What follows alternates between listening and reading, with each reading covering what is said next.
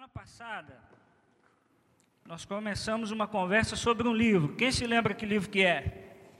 Tiago, não é isso? Nós começamos uma série de mensagens em Tiago. Nós vamos ficar aí em Tiago uns três, quatro meses, estudando versículo por versículo. Na semana passada a gente conversou um pouquinho sobre as provações, né? Nós conversamos ah, dos versículos primeiro até o versículo 12 do capítulo 1. E nós aprendemos que as provações são o meio que Deus tem ah, de nos fazer crescer e de nos fazer com isso nos tornarmos duas coisas, quem lembra? Maduros e íntegros. Então, nós aprendemos que no Evangelho existe uma espécie de teologia do sofrimento. Se você quiser ser alguém maduro, se você, se quiser alguém, se você quiser ser alguém íntegro, você vai ter que passar por provações, você vai ter que passar pelo dia difícil, para que Deus possa moldar o seu caráter e Deus possa moldar a sua vida. Hoje o tema da, da nossa conversa é resista, e nós vamos falar um pouquinho sobre o que Tiago vai chamar de tentação. Para isso, eu queria te convidar a abrir a sua Bíblia comigo, em Tiago, capítulo 1, e nós leremos dos versículos 13 a 18. Tiago, capítulo 1. Nós leremos dos versículos 13 a 18. Tiago, capítulo 1, versículos 13 a 18. Os irmãos encontraram? Amém? Veja, por favor, se não tem alguém do seu lado aí sem Bíblia, e compartilhe com ele a palavra de Deus. Versículo 13 diz assim: Quando alguém for tentado, jamais deverá dizer: Estou sendo tentado por Deus, pois Deus não pode ser tentado pelo mal, e a ninguém tenta. Cada um, porém, é tentado pelo próprio mau desejo, sendo por este arrastado e seduzido. Então, esse desejo, tendo concebido, dá à luz o pecado, e o pecado, após ter se consumado, ele gera morte. Meus amados irmãos, não se deixem enganar. Toda boa dádiva e todo dom perfeito vem do alto, descendo do Pai das luzes, que não muda como sombras inconstantes. Por sua decisão, ele nos gerou pela palavra da verdade, a fim de sermos como que os primeiros frutos de tudo o que ele criou. Que Deus assim nos abençoe e fale conosco por meio da sua palavra. Amém? Muito interessante, irmãos. A gente perceber que do versículo 1 a 12, Tiago vai falar de provação, e agora dos versículos 13 a 18, o Tiago vai falar sobre tentação. E é interessante que quando nós vamos lá no original, nós vamos perceber que a palavra provação e tentação vem da mesma raiz. Então, elas são palavras muito próximas no grego. E Tiago faz questão de fazer para nós uma distinção de provação e tentação. Tiago faz questão de dizer: olha, Deus nos prova, mas Deus não nos tenta. Você precisa ficar atento quanto a isso, porque nós confundimos muito as coisas. Nós muitas vezes atribuímos tentações como sendo situações provocadas por Deus. Deus nos prova, mas não nos tenta. É interessante a gente perceber que algo bom, que uma provação, se nós não soubermos lidar bem com ela, ela pode se tornar para nós uma tentação. Tiago vai fazer questão de dizer isso. Algo bom pode se tornar algo ruim por conta do pecado que habita em nós. O nosso coração tem essa capacidade de transformar uma provação em tentação. Isso acontece, por exemplo, quando Deus nos prova e nós murmuramos. A provação veio de Deus. Mas quando nós murmuramos, nós demos luz a um pecado. Esse pecado já não vem de Deus. Nós vamos perceber aqui, Tiago vai nos ensinar de onde é que vêm as tentações. Ele faz questão de nos ensinar que a provação gera em nós uma coisa boa, gera em nós maturidade e integridade. A tentação gera em nós algo ruim porque ela nos faz cair. Então, enquanto a provação faz de nós pessoas maduras, a tentação, ela nos derruba. Todos nós, irmãos, seremos tentados nas mais diversas áreas. Você que é casado, preste atenção. Um dia você receberá um convite, você será tentado a trair o seu cônjuge. Todos nós seremos tentados. Você que é solteiro, você vai ser tentado nas mais diversas áreas da sua vida. Nós somos tentados na área emocional, nós somos tentados nas áreas financeiras, nós somos tentados nas áreas conjugais, todos nós seremos tentados, e por isso Tiago vai dizer no versículo 16: olha, não se deixem enganar, fiquem atentos, porque a provação vai chegar na sua casa, mas a tentação também. Você será tentado ao longo da sua vida. E Tiago, irmãos, vai nos dar preciosos conselhos para nós vencermos as tentações da nossa vida. Por isso, hoje eu queria te dar quatro conselhos para você vencer as tentações. Tiago nos dá quatro conselhos pelos quais nós podemos vencer as tentações que são colocadas diante de nós. E o primeiro conselho que Tiago nos dá, vamos ver juntos lá em cima? Não transfira a sua responsabilidade. Versículo 13, Tiago vai dizer assim: quando alguém for tentado, jamais deverá dizer o que, irmãos? Estou sendo tentado por quem? Por Deus.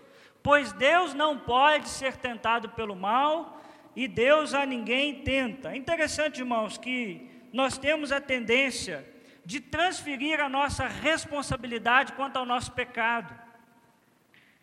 E nós fazemos isso desde o Éden. Nós aprendemos com Adão e com Eva. Quando o casal peca, quando o casal desobedece a Deus, e Deus vai falar com Adão, o que que Adão diz para Deus? Adão diz para Deus assim: Senhor, eu pequei, eu errei. Foi isso que ele disse? O que, que ele disse para Deus? Foi a mulher que tu me destes. Ele joga a responsabilidade para a mulher e joga a responsabilidade para Deus. Foi a mulher que o Senhor me deu. E aí, quando Deus vai falar com Eva, a Eva diz que foi quem? Foi a serpente que me enganou. Nós estamos desde sempre transferindo a nossa responsabilidade. E Tiago, nesse versículo, vai nos convidar, irmãos, a assumirmos as nossas responsabilidades e não transferi-las. Ninguém, ah, quando alguém for tentado, jamais deverá dizer: Estou sendo tentado por Deus. E Tiago faz questão de dizer duas coisas: que a tentação não pode vir de Deus, primeiro, porque Deus não pode ser tentado pelo mal, e segundo, que Deus não tenta ninguém. Tiago está dizendo: para de transferir a responsabilidade dos seus pecados. Deus não pode ser tentado pelo mal e não tenta ninguém por conta da sua natureza santa, né? O mal é contrário à natureza de Deus. A provação de Deus não é para tornar-se em nossa vida uma tentação. Deus prova os seus filhos, mas Deus não nos prova para produzir uma reação pecaminosa. Tiago diz: toda vez que uma provação se torna uma tentação para você, isso não vem mais de Deus. E aí depois nós vamos perceber que Tiago vai dizer que vem do próprio mau desejo do nosso coração. Tiago vai nos orientar nesse texto sobre a tendência que nós temos de transferir a nossa responsabilidade. Nós sempre jogamos para Deus, para o diabo ou para as outras pessoas, mas quase nunca assumimos a nossa responsabilidade diante do nosso pecado. Ou foi Deus, ou foi o diabo, ou foi outra pessoa. Tiago vai dizer que nós precisamos assumir a nossa responsabilidade. E é interessante, irmãos, que muitas vezes nós fazemos isso até inconscientemente. Essa semana lá em casa, eu quebrei um, um vidrinho de sobremesa. Já aconteceu isso lá na sua casa? Se na sua casa o seu marido te ajuda a lavar a louça, lá tem dois copos de um jeito três do outro, quatro do outro. Se for seis pessoas na sua casa, não tem o joguinho completinho mais. Que eles foram quebrados à medida que eles foram lavados. Mas agradeça, viu? Porque só quebra porque lava. Viu? Aí eu quebrei um negocinho de sobremesa. E era o único jogo até hoje que eu não tinha quebrado nenhum. Os copos eu já quebrei tudo, os negócios eu quebrei tudo. Aí tinha lá e eu quebrei. Estava lavando e eu quebrei. Aí a Ilana disse assim: Meu bem, o que, que você fez? Eu falei: Não, meu bem, eu saboei o negócio aqui e tal. E aí eu fui chacoalhar assim para pôr no escorredor. E aí ele bateu na quina da, da pia. Aí ele quebrou. Aí depois eu fiquei pensando naquilo. Como que a gente dá desculpa para os erros da gente, até inconscientemente?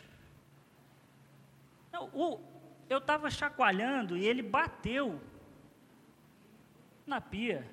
Irmãos, o copo bate sozinho na pia? Depois eu fiquei assim, não, eu estou errado. Ué. Quem bateu o copo na pia fui eu.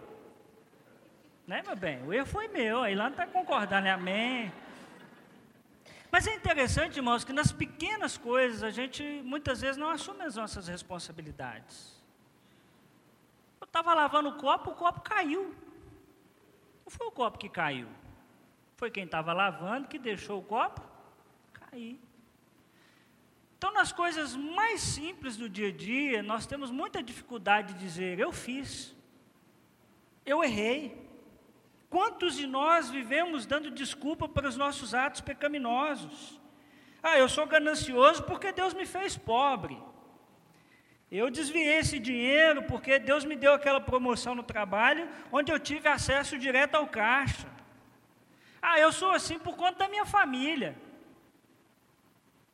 Ah, pastor, você conhece a família fulano de tal, né? Os fulano de tal é assim mesmo. sabe qual é o negócio, pastor? Você conhece o mineiro, né? O mineiro é assim mesmo. Carioca, pastor. Você sabe como é que é carioca, né? E aí a gente vai dando desculpa daqui, que é a família, a gente vai dando desculpa que é o lugar que a gente nasceu, a gente vai dando desculpa que é o pai, que é a mãe, em vez de nós assumirmos as nossas responsabilidades.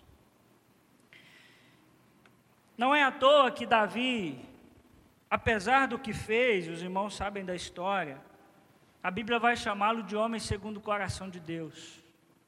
A Bíblia nos conta em 1 Samuel 12, 13, em 2 Samuel 12, 13, que quando o profeta Natã foi questionar Davi sobre o seu pecado, que que Olha lá, então Davi disse a Natão o que, irmãos?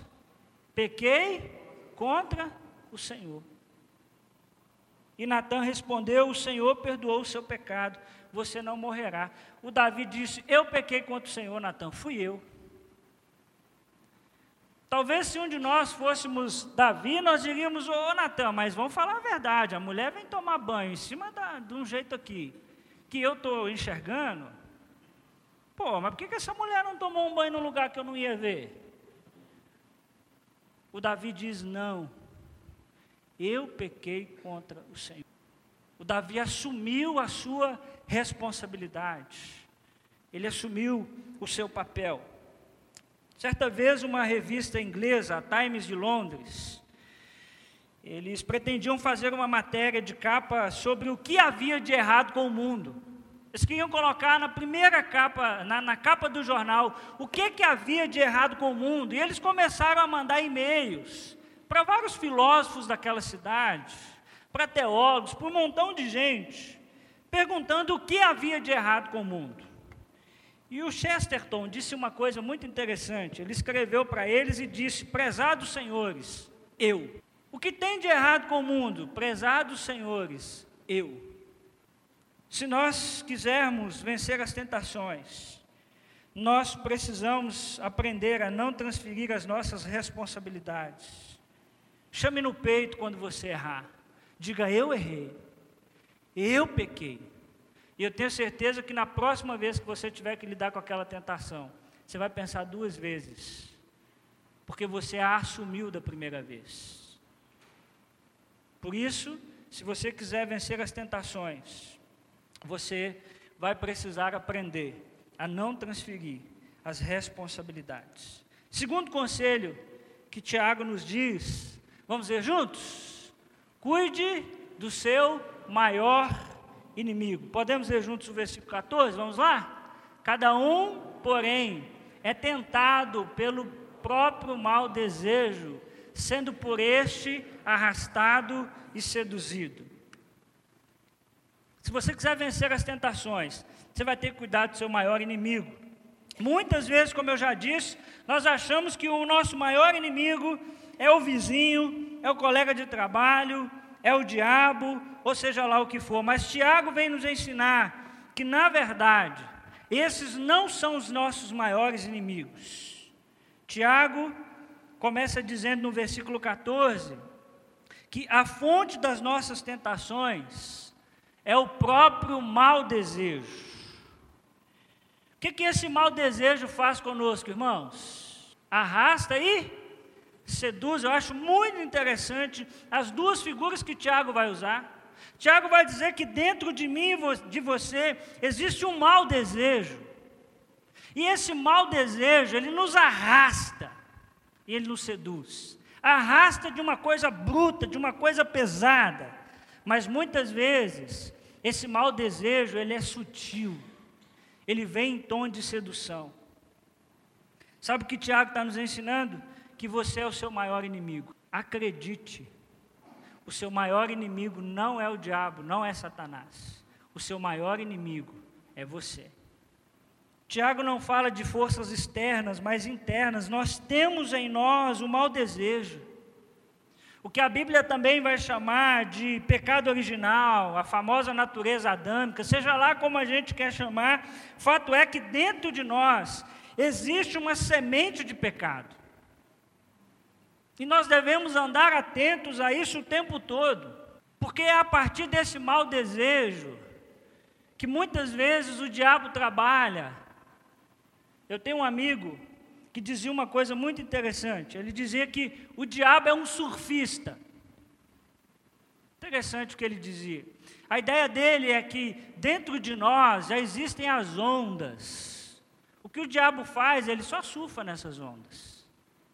O mau desejo já está em nós. O desejo pelo pecado, o desejo de viver longe de Deus, ele já está em nós que o diabo muitas vezes faz é ele surfa nesse mau desejo. Uma vez que esse mau desejo é estimulado, ele nos engana.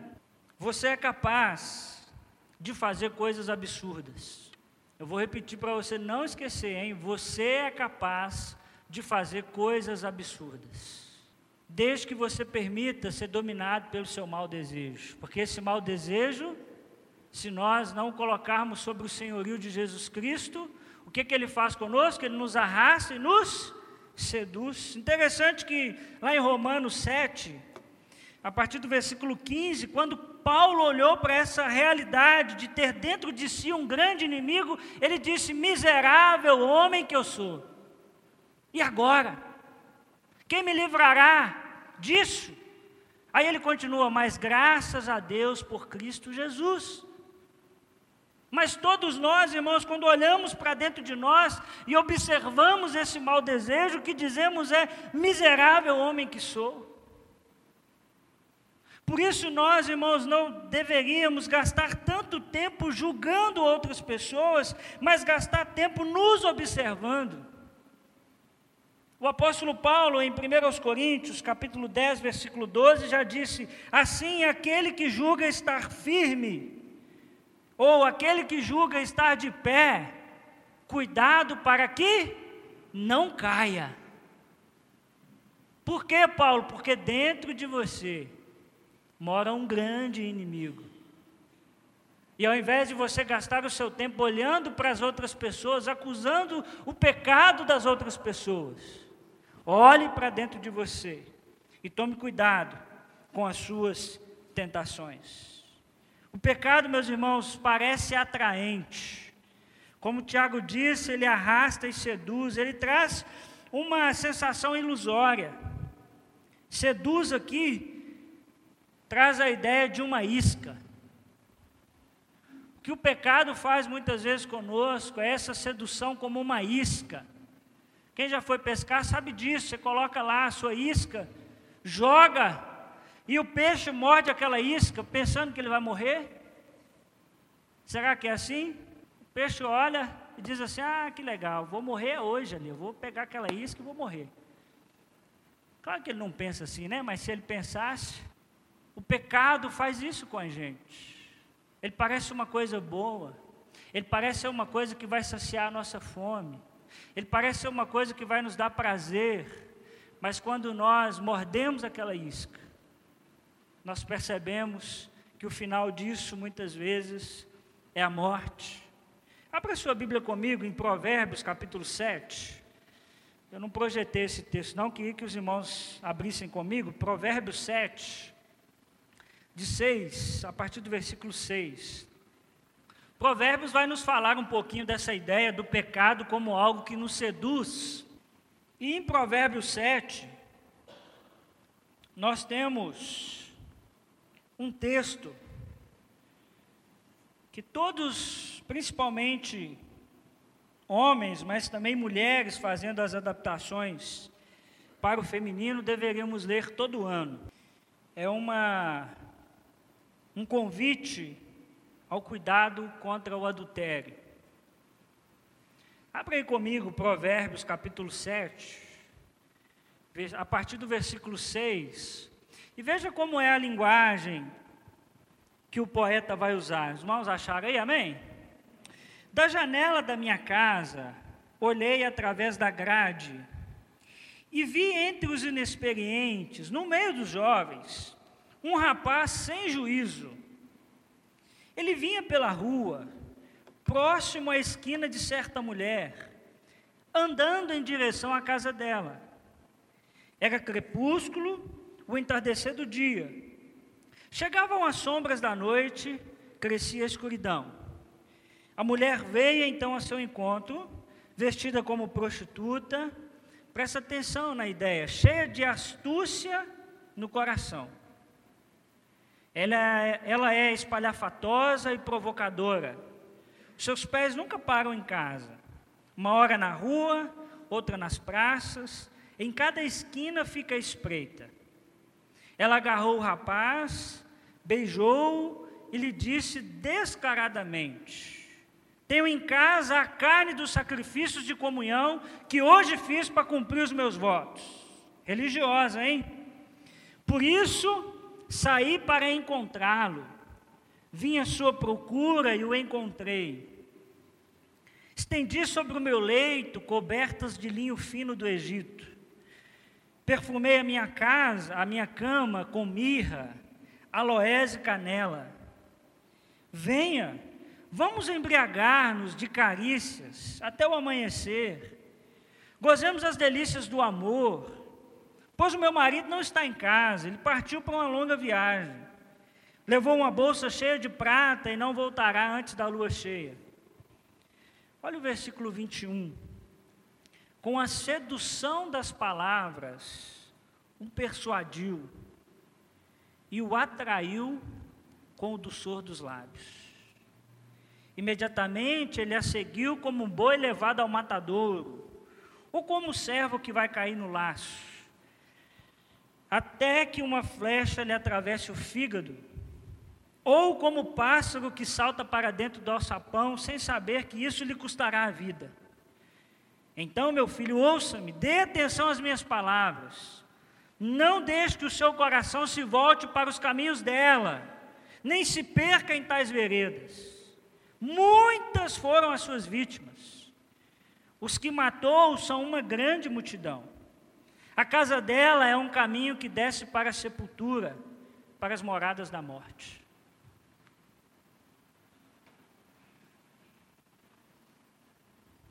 Interessante. Como que a Bíblia vai conversando, né? É uma mulher que o seu marido viaja, e aí, quando ela encontra aquele rapaz, ele diz: Olha, minha casa está perfumada.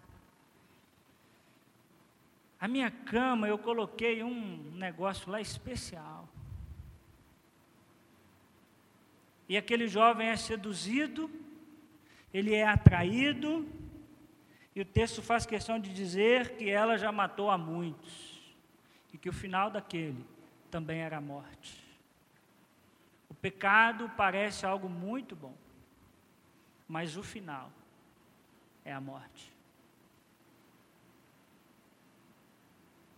Por isso, Tiago diz: cuide do seu maior inimigo, que é você mesmo. Ande atento aos maus desejos do seu coração. Porque os maus desejos do seu coração querem te arrastar e te seduzir. Terceiro conselho que Tiago vai nos dizer, para nós vencermos as tentações. Cuide dos seus desejos. Versículo 15. Então, esse desejo, tendo concebido, ele dá a luz ao que, irmãos? Ao pecado. E o pecado, após ter, ser, ter sido consumado, ele gera o que? Vida, morte. Tiago continua nos ensinando, agora no, no versículo 15, Tiago vai fazer para nós um, um, um, quadro de como acontecem as tentações na nossa vida. Preste muita atenção nisso aqui. Tiago vai dizer que dentro de nós existe um mau desejo. Esse mau desejo faz o que conosco? Ele nos tenta. E quando ele consegue nos tentar e nós caímos nisso, ele nos arrasta e nos seduz. E quando nós concebemos, quando nós damos à luz, nasce uma coisa, nasce o pecado. E o pecado gera uma coisa, ele gera a morte. Tiago traça para nós um caminho, como quem quer nos ensinar o seguinte: cuide dos seus desejos. Porque dentro de você tem um mau desejo que te tenta, te arrasta, te seduz, e quando você concebe, você dá a luz, nasce então o pecado, e o pecado só gera uma coisa: ele gera a morte. Os irmãos sabem disso, e aí dá para a gente perceber que ser tentado não é pecado, mas quando o desejo é cedido, nasce o pecado, mas nós morremos. Veja o jogo de palavras de Tiago. Nasce o pecado, mas nós morremos. O pecado gera morte, o que parece vida traz morte. Irmãos, o pecado mata. E eu não estou falando só de morte física, porque às vezes mata, mesmo fisicamente. Mas se você não tomar cuidado, o pecado vai matar o seu casamento. Se você não tomar cuidado, os maus desejos do seu coração vai matar o seu casamento. Se você não tomar cuidado, os maus desejos do seu coração vai acabar com o seu namoro, com o seu noivado. Os maus desejos do seu coração vai acabar com a sua família, com os seus meninos. Tiago, como quem grita, diz: cuide dos seus desejos. Pecado mata a nossa relação com Deus, nós começamos a nos relacionar com Deus com medo, com culpa. E é interessante a gente pensar, irmãos, que isso não acontece da noite para o dia. Tiago está nos ensinando que existe um processo. Presta atenção nisso. Ninguém acorda de manhã e diz assim, nossa, hoje eu estou com uma vontade de trair a minha esposa, que está um negócio de louco. Não é assim que acontece. É aos pouquinhos. É aos pouquinhos que vai sendo arrastado e seduzido. E no final, morte. Tiago nos convida a tomarmos cuidado com os nossos desejos. O pastor Russell Shedd disse uma coisa muito interessante: ideias e práticas erradas não nascem da noite para o dia. À medida que nos alimentamos de conceitos contrários à vontade de Deus, não podemos esperar que depois faremos a vontade de Deus. É devagar que as coisas acontecem. É devagar que a nossa mente vai sendo cauterizada. É, deva é, é, é devagar que nós vamos esquecendo os valores do reino de Deus. e vamos cada vez mais nos envolvendo no pecado. Eu queria te perguntar nessa noite: do que você se alimenta? Porque o que você consome molda o seu coração. Não se engane, meu irmão. O que você consome molda o seu coração. O que, é que você anda assistindo? Isso vai moldar o seu coração. Sobre o que você anda conversando, isso vai moldar o seu coração. Nós precisamos entender que o pecado passa por esse processo. Ande atento e quebre esse ciclo. As coisas não acontecem, elas são produzidas. Não podemos brincar com o pecado, meus irmãos. Antes de que ele seja gerado, nós precisamos abortá-lo.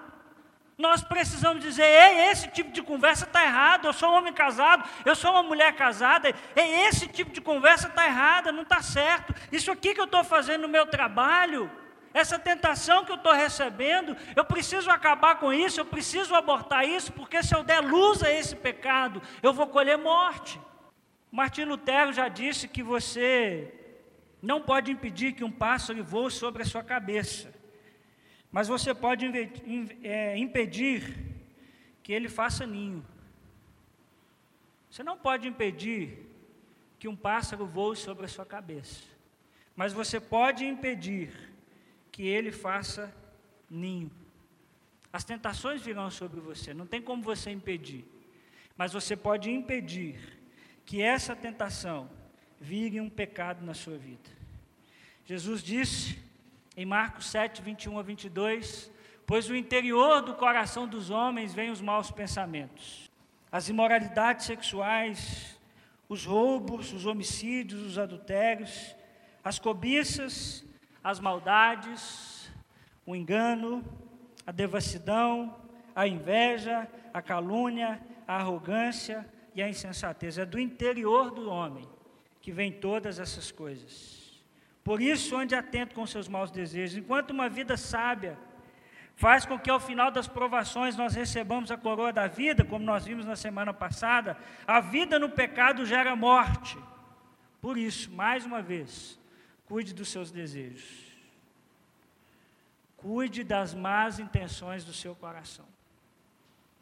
Quarto conselho que Tiago vai nos dar para nós vencermos as tentações Está nos versículos 16 a 18. Meus amados irmãos, não se deixe enganar. Toda boa dádiva e todo dom perfeito vem do alto, descendo do Pai das luzes, que não muda como sombras inconstantes. Por sua decisão, ele nos gerou pela palavra da verdade, a fim de sermos como que os primeiros frutos de tudo que ele criou. Se você quiser vencer as tentações na sua vida, quarta lição que Tiago vai nos ensinar: lembre-se de quem Deus é. Lembre-se de quem Deus é. Tiago faz para nós um panorama de algumas características de Deus. Versículo 16, ele faz ali um versículo de transição, dizendo: Olha, não se deixe enganar. Não se deixe enganar pelas tentações mas também não se deixe enganar sobre quem Deus é. E aí no versículo 17, ele começa a listar algumas coisas sobre Deus. Primeiro ele diz que toda boa dádiva e todo dom perfeito, tudo que é bom vem do alto. Ele diz que Deus é aquele que está acima de todos. Ele vai usar também a expressão de Deus como Pai das luzes, o Pai de toda a criação. Deus é grande, Deus é acima de todos, Deus é poderoso. Como nós cantamos hoje, e todos vão de ver, quão grande é o meu Deus. Nosso Deus é grande, amém, meus irmãos? Versículo 17, ele diz que Deus é aquele que dá boas coisas, boa dádiva e dom perfeito. Deus é bom e Deus é doador. Versículo 18, ele vem nos dizer que por sua decisão, ele nos gerou pela palavra da verdade, a fim de sermos como que os primeiros frutos de tudo que ele criou. Vem nos ensinar que Deus nos gerou pela palavra da verdade, Ele nos criou, Deus é o Criador, Ele nos criou e nos deu um novo nascimento por meio do que Tiago vai chamar de palavra da verdade, que é o Evangelho de Cristo Jesus. E ainda no versículo 18, ele vai dizer que Deus não só nos criou, mas Deus nos deu um propósito, a fim de que nós sejamos como os primeiros frutos de tudo que Ele criou. Deus nos dá propósito para viver. As primícias, ou os primeiros frutos, eram a melhor parte do rebanho, ou da colheita que eram separadas para Deus. Tiago vem nos dizer que nós devemos ser para Deus como as primícias, como a melhor parte de um rebanho, de uma colheita. A ideia de Tiago é que Deus é tão extraordinário, que um Deus tão extraordinário como esse jamais poderia provocar uma tentação para nos fazer cair. Então, quando você for tentado, lembre-se de quem Deus é. Lembre-se que Deus te criou não para o pecado, mas Deus te criou para o louvor da sua glória. Deus te criou para que você fosse como os primeiros frutos. Lembrar-nos de quem Deus é é um escudo contra a tentação de questionar o seu amor por nós. Irmãos, essa consciência de quem Deus é precisa constranger o nosso coração. Pois quando você estiver diante de uma tentação, tenta se lembrar de como Deus é maravilhoso, de como Deus criou você e deu para você um propósito, e você deseja agora então viver só sobre esse propósito. Por isso, o convite de Tiago é que nós troquemos o pecado que gera morte para vivermos a vida como Deus nos criou para viver. E eu termino te fazendo uma pergunta: o que você precisa abandonar hoje? O que é que você precisa abandonar hoje? O que é que, se você não parar hoje, vai matar você, vai matar a sua família, vai matar os seus relacionamentos? É uma conversa? É uma pessoa? Lembre-se sempre que o pecado, ele seduz, hein? Ele vem bem sutilmente, mas no final nós colhemos a morte. Enquanto nós cantamos essa última canção, eu queria que você pensasse alguma coisa que você precisa abandonar diante do Senhor. E essa música diz: eu confesso os meus pecados, eu sou por Deus justificado. Eu deixo a minha culpa sobre a cruz eu sou liberto por Jesus. Essa é a noite de contrição, essa é a noite de confissão. O que é que você precisa confessar a Deus nessa noite, meu irmão? Não endureça o seu coração. Sai daqui hoje tomando a decisão de abandonar alguma coisa que você sabe que se você não abandonar, vai acabar com você. Cuide dos seus desejos. Cuide do seu coração. Aborte os seus maus desejos. Lembre-se de quem Deus é. Deus não te criou para viver no pecado, Deus te criou para a glória dele. A fim de que você seja como o primeiro fruto.